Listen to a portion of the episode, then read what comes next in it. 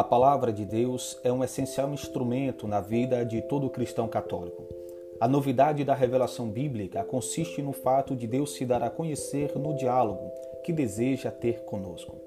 A liturgia do amor que a vida eclesial nos proporciona quer ser sempre este espaço do encontro dialógico com Deus.